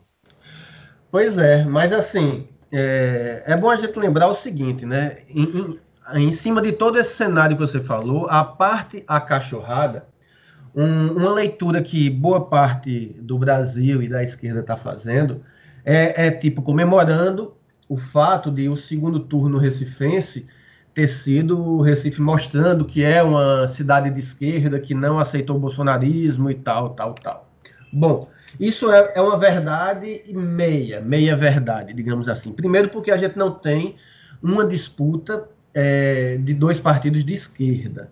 É, me, é, me permito fazer um pequeno, um, um, pequeno histórico do, do que é o, PSB em Pernambuco. Né? O PSB em Pernambuco, é, ele é, ele foi construído por Miguel Arraes, é, e Arraes mandou no partido não só localmente como nacionalmente até 2005, né, que foi quando ele morreu. É, e aí, em, em, Pernambuco, depois que ele morreu, um ano depois de ele ter morrido, foi quando Eduardo assumiu Pernambuco como uma zebra, né? Eduardo, a gente lembrar que na época o governador era Mendoncinha, porque aquele governador ele era vice de Jarbas, Jarbas foi para o Senado, Mendoncinha assumiu o mandato e candidatou-se à reeleição. E a gente tinha Humberto Costa pelo PT e Eduardo pelo PSB. E Eduardo tinha 9% de intenção de votos. A disputa era Mendonça e Humberto. É, Lula, que já era presidente, veio aqui, pediu para que, muito amigo de Eduardo, pediu para que Humberto e, e, Eduardo não se agredissem E o que aconteceu foi uma desconstrução gigantesca de, de Humberto Costa por parte da campanha de Mendonça Filho. Foi na época que teve aquele episódio do, do dos vampiros, tal, da, no, na, no Ministério da Saúde, e aí é, a campanha bateu forte nisso de Mendonça e, e é, Humberto despencou e Mendoncinha foi para o segundo turno com Eduardo, que era, é, para você ver como Mendoncinha é ruim de cálculo, era quem ele adorava, queria que fosse de todo jeito, porque não teria chance nenhuma dele perder para Eduardo. E aí, na primeira pesquisa, já deu Eduardo com 60%, Mendoncinha com 30%. E, a, a partir daí, é, Eduardo, com 41 anos de idade, se elegendo governador de Pernambuco, ele se elegeu governador de Pernambuco já com o plano de ser presidente da República. É, só que assim, é, é, ele, sempre, ele foi muito, para mim, ele era muito politicamente acima da média, no maquiavelicamente falando, e não no sentido negativo do maquiavélico, mas assim, ele ele sabia, raposa, ele era um político raposa, na essência. Raposa política, raposa Exatamente, assim como Lula. E se a gente Sim. olhar direitinho, o que é que, o que é que Eduardo fez? Eduardo fez em Pernambuco a mesma coisa que Lula fez nacionalmente no sentido de alianças. É, não foi por acaso que Gedel virou ministro, que Crivella foi ministro de Dilma, por exemplo. Crivella foi ministro da pesca de Dilma. Né? Então, a gente teve aqui é, em Pernambuco, Eduardo juntou, é, Eduardo conseguiu fazer com que dos 49 deputados da Assembleia Legislativa, 46 fossem aliados e 3 fossem contrários. Ele tinha quase que unanimidade em Pernambuco. E assim, você, quando tem unanimidade, você está construindo, sem dúvida, um projeto de poder. Você é, e você é, esse projeto de poder você se, se arma para que ele para que ele vá para frente. Então, assim, Eduardo eleito, reeleito, nomeia sete nomes para o Tribunal de Contas. Então, é impossível uma conta do PSB ser rejeitada. Bota é, mãe no TCU. É, bota a mãe no TCU. Cons consegue convencer Lula a botar a mãe no, no TCU. É, e só que esse PSB sai daqui. Do governo, sai, do, sai do governo com 82% de aprovação. Sem dúvida, totalmente. Elegeria quem quisesse né? E, e, e, só que assim, é bom a gente lembrar que esse PSB é o mesmo PSB que, com a Raiz ainda vivo, em 2002, lançou Garotinho para a presidência da República.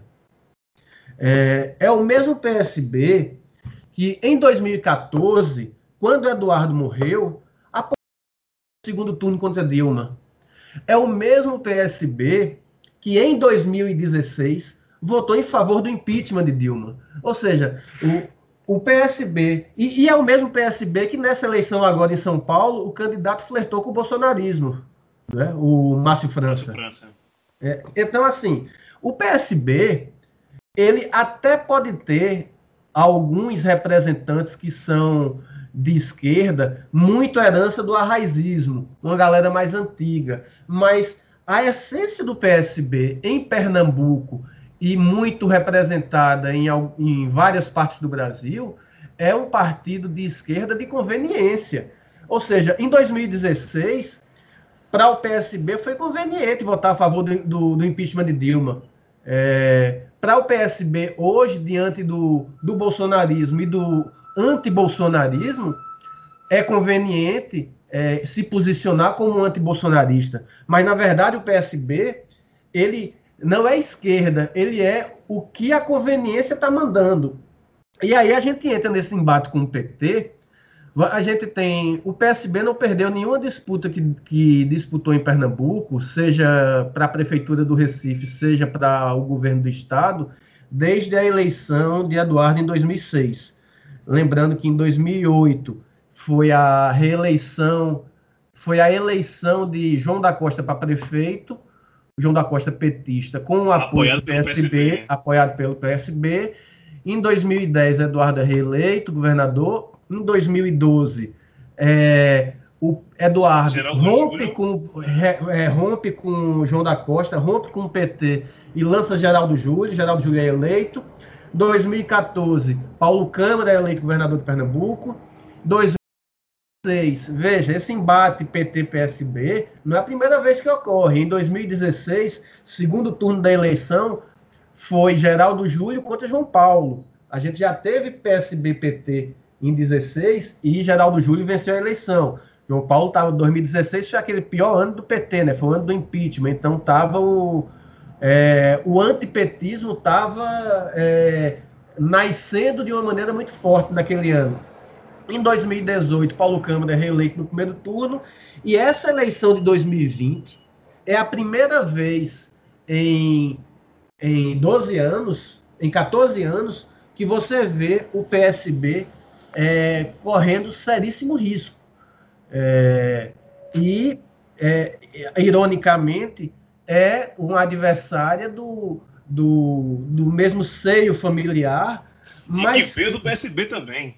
Que veio do PSB. Agora, sim, é, eu entendo que, embora seja do mesmo, do mesmo seio familiar, seja da mesma família, é, a, enquanto a vitória de João, uma eventual vitória de João, significa a manutenção da hegemonia, a manutenção da oligarquia do PSB em Pernambuco, uma vitória de Marília não representaria uma manutenção familiar no poder, é, embora seja de fato da mesma família, porque a gente tem um rompimento que já vai de seis anos e é um rompimento que, que na verdade, é, criou-se dois lados. assim. A gente tem o eduardismo, que é, é representado hoje por João Campos, por pela, pela viúva Renata Campos e, e por todos os carregadores de carteira, antigos carregadores de carteira de Eduardo, é, Sileno Guedes, Danilo, é, o outro deputado Danilo, Tadeu Alencar, Tadeu Alencar tal, e você tem Marília, que era do PSB, é, a, foram duas brigas, na verdade, que fez Marília sair do PSB. A, a que você falou da juventude foi a gota d'água. Mas, na verdade, em 2014, Marília, vereadora do Recife, queria ser candidata a deputada federal. E Eduardo não deixou ela ser candidata a deputado federal. Porque os candidatos federais é, que Eduardo é, já tinha distribuído os votos pelo Estado já estavam acertados. Era Felipe Carreiras, era Danilo Cabral, nome que eu tinha esquecido.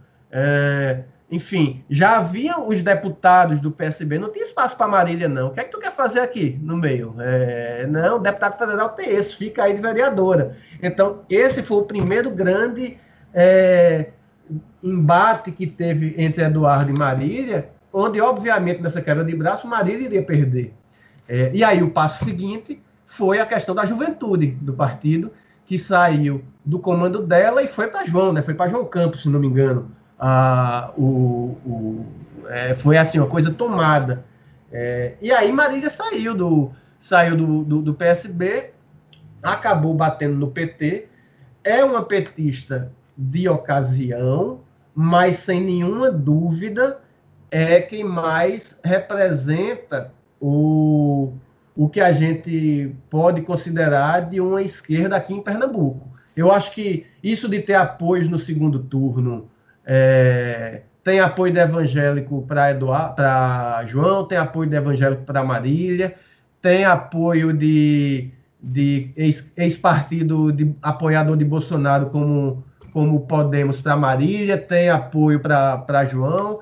Veja, segundo turno isso vai acontecer. É, não, tem, não tem muito para onde correr e e é aquilo, Lula foi lá apertar a mão de, de, de Maluf para pedir voto para Haddad. Isso, é, por mais que eu discorde veementemente, é, a política é isso. E nesse momento.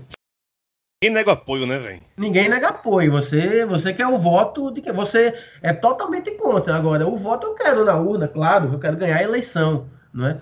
Então, esse, é, esse, na minha visão, é o cenário que a gente tem aqui. A gente não tem um embate de esquerda contra esquerda, não tem a vitória do, do antibolsonarismo. Obviamente que o bolsonarismo não venceu aqui, mas o que a gente tem é um embate entre uma oligarquia que quer se manter hegemônica a partir de um menino de 27 anos de idade, que se ele for eleito prefeito, a gente vai ter essa oligarquia por mais uma geração inteira aqui, eu não tenho nenhuma dúvida disso, contra é, uma candidata que, embora seja da família, ela está representando um partido que é maior do que o seu sobrenome. É, o PT em Pernambuco, Marília, ela pode até ser a estrela em ascensão, mas... Cara, e assim, eu é. acho o, o PT, com todos os seus problemas, ele ainda tem uma centralidade. Você pegar, por exemplo, as votações das reformas do Bolsonaro, é o único partido que votou, eh, que, com representação assim grande, que votou unanimamente contra, né? É, e é a terra do Lula, né? Não Recife, mas está no estado do Lula, né? E eu acho muito uhum. difícil o PT não acampar a, a, a, essa vitória que pode ser a única, né, em capital, para ele. É como você falou, você, sua leitura eu concordo totalmente, né? Partido é muito maior do que o sobrenome dela, então ela vai ter que fazer esse jogo aí, né, também para se equilibrar. Que eu não acredito que ela volte para o PSB, né, depois de tudo. Não, não, não, não acredito nisso, não volta.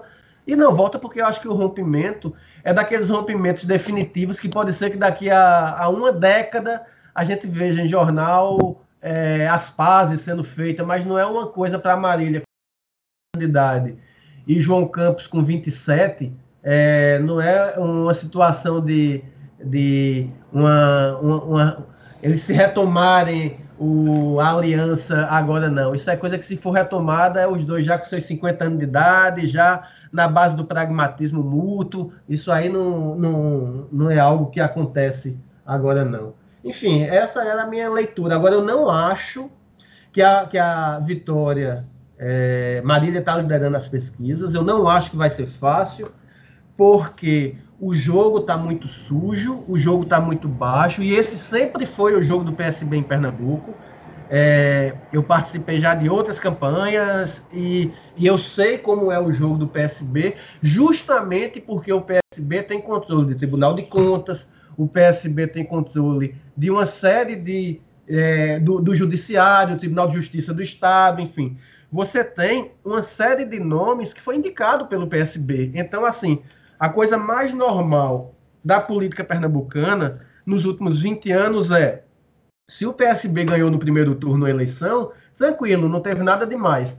Se o PSB foi para o segundo turno da eleição, faltando uma semana para a eleição, todas as denúncias possíveis contra o adversário do PSB vão aparecer, vão ser reabertas, vão ser, mesmo que já tenham sido é, transitadas em julgado, mesmo que já tenham sido definidas, vai, vai aparecer coisa reaberta e vai ser um jogo sujo maciço. Esse jogo sujo maciço existia muito antes. Agora, a máquina do PSB tem esse instrumento mortal que é o WhatsApp, né? Então, do mesmo jeito que funcionou para o bolsonarismo, é, eu temo que nesses últimos dias funcione também para o, o PSB. Eles têm a máquina, eles têm o governo do estado, têm a prefeitura. O PSB consegue, é, em eleições passadas, reverter 10% de voto no dia da eleição. Isso é muito dinheiro. É muito dinheiro que tem. Então, assim, eu acho que é uma eleição que não está definida e vai ser um cacete grande, é, igual a gente estava acompanhando as urnas lá, Trump e Biden. Falado aí a respeito do ramo Campos, né? Que agora né, quebrou a família real, né? Tá, que nem a, os Orleans e Bragança. É, do é, ramo Campos aí, você você pode colocar aqui no Ferreira Gomes, cara. É ipsis literis a mesma prática política que eles vêm ter 35 anos. É, eu, eu ia comentar só que essa questão do bolsonarismo ele não ganhou, eu sempre falo entre aspas, porque tem muita prática que os partidos progressistas de, de esquerda têm feito, né?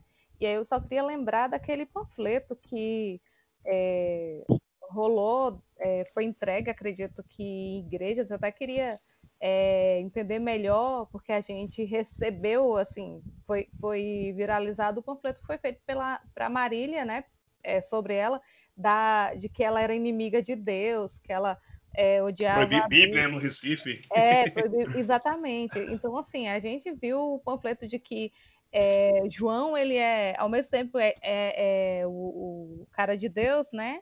ela Anjinho, anjinho. veio, eu até abri aqui, ó, cristão de verdade não vota em Marília Arraes, porque aí veja tudo que ela defende. Aí tem ideologia de gênero, aborto, legalização das drogas, e aí toda essa... Aí que eu voto mesmo nela.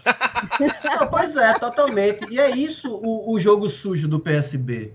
É, o PSB se diz progressista, se diz antibolsonarista, mas num cenário local, para derrotar o PT, obviamente esses panfletos são apócrifos, não tem como provar que, que é o PSB. Mas o segundo turno, quem é que está disputando? Só tem dois candidatos. né? Só tem dois candidatos no segundo turno. Quem é que, que, que tem. Como é que, é, fora de uma campanha, é, o, o antibolsonarismo vai apoiar o, o socialista? Porque, assim, é, é, o Bolsonaro leva tudo ao pé da letra, né? Se é o Partido Socialista Brasileiro, então é tudo comunista. São uma disputa de dois comunistas aqui.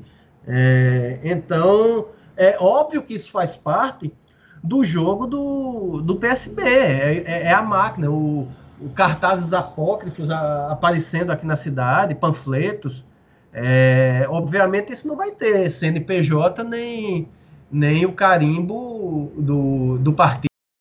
Mas. Miso- Oi? Muita misoginia, muita misoginia também, né?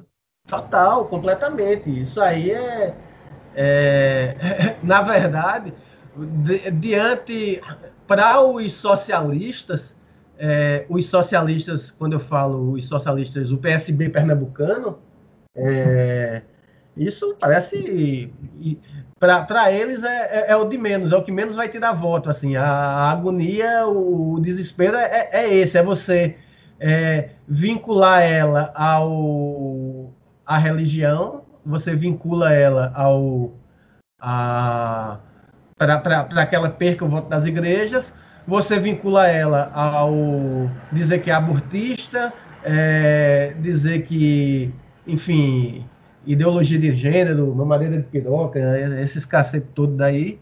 É, então, assim, é, você é anti-bolsonarista, mas usa-se de práticas bolsonaristas, inclusive com pautas bolsonaristas, para, de maneira apócrifa, jogar sujo contra a sua adversária. É, campanha política, eu sei que se joga sujo, sempre se jogou sujo a vida inteira.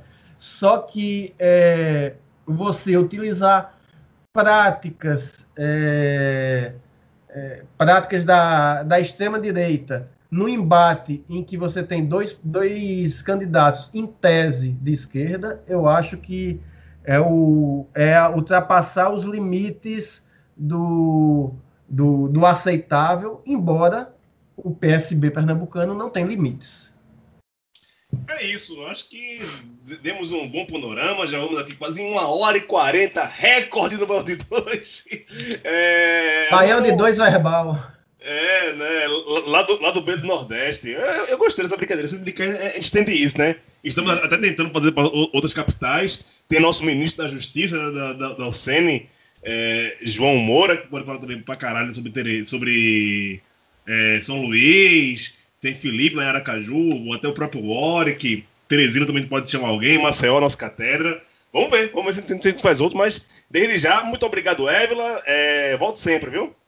Eu, eu vou votar. Eu, eu até falei, né, que terminando essa primeira fase da Série C, se o Botafogo cair, que eu acredito que não vai mais, aquele 7 a 0 me animou muito, mas caindo ou seguindo, eu volto para falar do Botafogo e da felicidade. É tipo superstição de torcedora. Eu não posso falar do Botafogo até se resolver essa. O, E aí? o, o Warwick fez isso, saiu, saiu até do, do conselho enquanto Confiança estiver na Série B, porque ele tem medo que, que, que ziquem Torcedor é um negócio louco, né? O ateu Eu acho. fazendo promessa para o time não cair para a Série D, porque o Campinense está nessa há 10 anos, pô, então. Eu acho. Mas enfim, bom voto para todo mundo aí. Vote aquele vote Pra quem vota, né? Pelo amor de Deus, para quem vai votar, tem- quem tem opções no seu estado, não é o meu caso. Aqui eu vou só chorar domingo mesmo em posição fetal, mas valeu, foi bem, foi bem bom mesmo. É isso. Camacho lindo do, do Podtestes. Um grande regalo, um grande abracito para ti, amigo. Agradecer aí a todos que participaram, debate muito construtivo, muito bacana. E queria fazer meu merchanzinho, cara. Singelo aqui. Então, galera, domingo, 8 horas da noite, a revista de mal do cidadão de mal brasileiro, concorrendo aí com o Fantástico, 8 da noite, vai sair a segunda parte da entrevista com Fernando Augusto Fernandes, cientista político, sobre geopolítica e intervenção da Lava Jato, tá certo? Tá muito bacana o programa, não percam. E vamos votar certo, né, galera? Assim, pelo menos no que tiver disponível aí na sua região, galera aqui de Fortaleza, é aquela coisa, muito álcool em gel no dedo, taca um, taca dois e já sai gritando fora sarto. É isso aí. Um abraço para Neto, meu velho, aquele abraço para tu. Valeu, meu nobre. Abração para todo mundo. E só lembrar, o Bahia brocou e vamos para ser campeão da Sul-Americana. E, e no domingo, em Feira de Santana, mesmo com muita dor no coração, volta 13, que é o melhor para a cidade. Eu viajo quinta-feira, Feira de Santana, já dizia aquele rapaz de Irará. Paulo Augusto, aquele abraço. Valeu, Gil. Todos, bom, eu, diferentemente de, é, Evelyn, não, não quero estar presente quando o Náutico for rebaixado. Eu só quero estar presente quando o Náutico escapar do rebaixamento. É, e no domingo, é, vamos fazer aquela corrente, votar todo mundo correto. Você, quando estiver de frente da urna, digita 40. Quando aparecer a cara de João Campos, você dá uma dedada, aí corrige, vota 13 e confirma. Grande abraço a todos. É isso, para quem vota, vote, para quem não vota, não vote. Mas importante é sempre estar do lado esquerdo, sempre estar em oposição, sempre estar combativo e atento. Vamos para cima deles, vamos para cima deles que a gente consegue mais. É isso, a gente volta semana que vem, se semana que vem houver. Um abraço e até mais.